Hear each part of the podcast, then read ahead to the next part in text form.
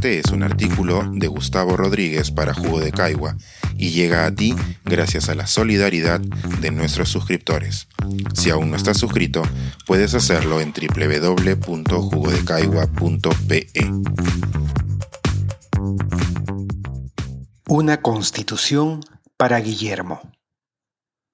Remolino de ideas a propósito de ese deseo de cambiar la constitución. Hace una semana me mencionó en Twitter un internauta de nombre Guillermo, que llamaba imbéciles, asumo que incluyéndome entre ellos, a quienes se oponen a que la policía use armas en las protestas. Su mensaje tenía dos ingredientes clave que fomentan que nadie se ponga de acuerdo con otro. Por un lado está la tergiversación agazapada tras una nueva verdad, entre comillas. Yo nunca he dicho que está mal que la policía esté armada. Lo que está mal es que el Estado mate civiles. Y por otro lado, al insultar, su mensaje alienta la violencia y no el intercambio de ideas. En su perfil, Guillermo dice vivir en Lima y se describe literalmente como empresario, devoto del progreso y consultor en finanzas. Razones que motivaron a mis prejuicios a imaginarlo como alguien que entiende el progreso como la acumulación de conocimiento práctico y de infraestructura, más que como el resultado de una sociedad con instituciones que impide la inequidad. La parte picona que me habita, lo confieso, me tentó de responderle que así como hay peruanos que se ilusionan con cambiar el texto de nuestra constitución, quienes piensan como él también tienen derecho a exigir su propia versión.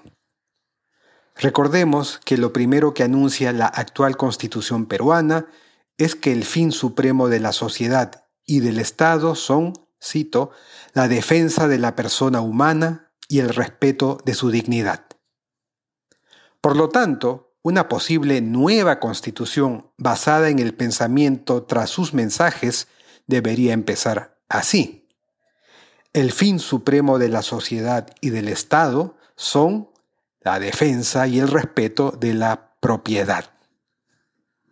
Y si el artículo segundo de la actual Constitución dice que, cito, toda persona tiene derecho a la vida, a su identidad, a su integridad moral, psíquica y física, y a su libre desarrollo y bienestar, pues la tan flexible valoración de la vida según sus parámetros debería llevar a quienes opinan lo mismo a sincerarse del todo y proponer algo así como toda infraestructura, propiedad y vehículo tiene derecho a ser intangible por encima del derecho a la vida de un ser humano. Y en esas estaba, frotándome las manos como una mosca, cuando también por Twitter me enteré de la última encuesta del Instituto de Estudios Peruanos, donde el 69% de peruanos estarían de acuerdo con que se convoque a una asamblea constituyente para cambiar la constitución. Una bomba. ¿Lo ves, Guillermo? pensé. Parecieran estarse dando las condiciones para que cambies la constitución según tus convicciones. Sin embargo, en la encuesta encontré un dato que debe haber preocupado muchísimo a Guillermo.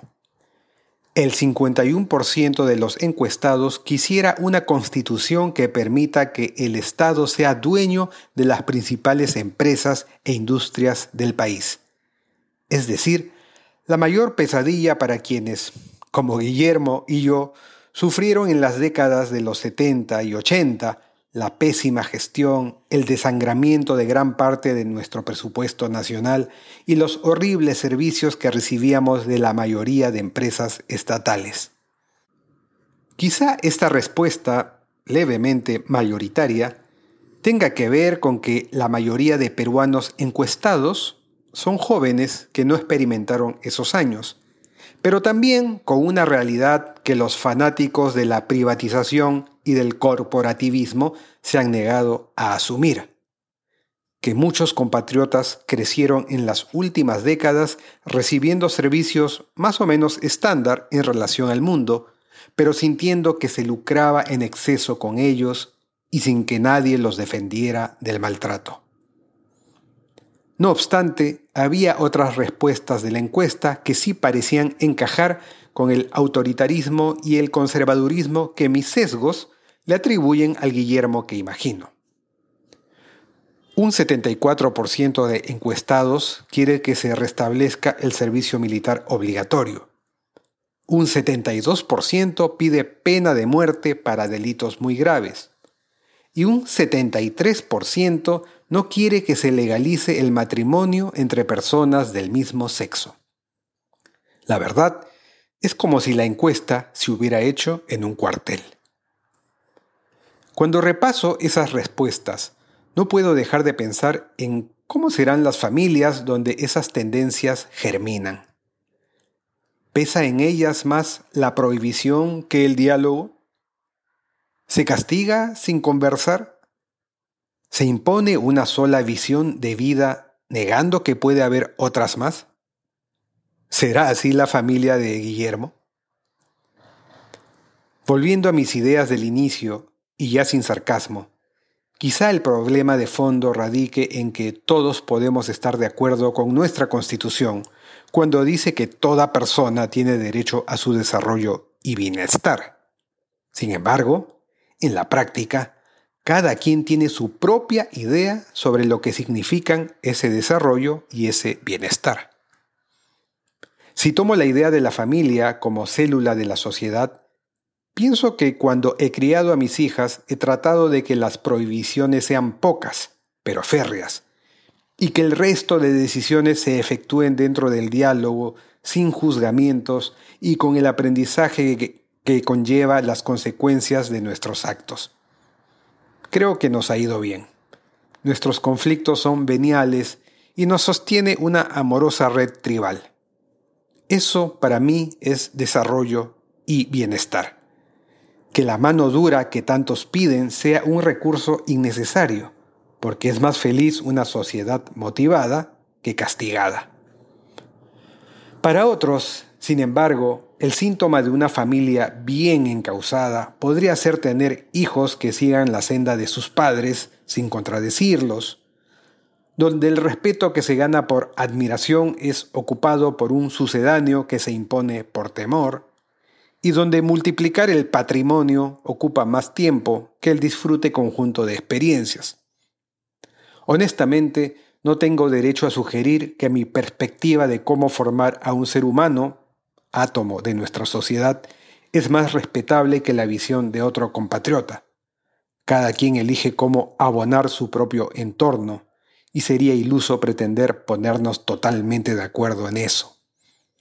En lo que no debemos transar, si es que el primer artículo de nuestra Constitución se mantiene inalterable y pretendemos que su literatura ponga en perspectiva nuestra vida en sociedad, es en llamar a libre interpretación, cito, la defensa de la persona humana y el respeto de su dignidad. Así las cosas, proclamar que está bien que el Estado se arme y no alzar la voz cuando ese mismo Estado le mete plomo a manifestantes, mientras algunos peruanos los llaman indios que protestan, es lo más alejado que existe de nuestro actual contrato social. Déjame decirte, Guillermo. Pensar, escribir, editar, grabar, coordinar, publicar y promover este y todos nuestros artículos en este podcast cuesta y nosotros los entregamos sin cobrar. Contribuye en www.jugodecaigua.pe barra suscríbete y de paso espía como suscriptor nuestras reuniones editoriales.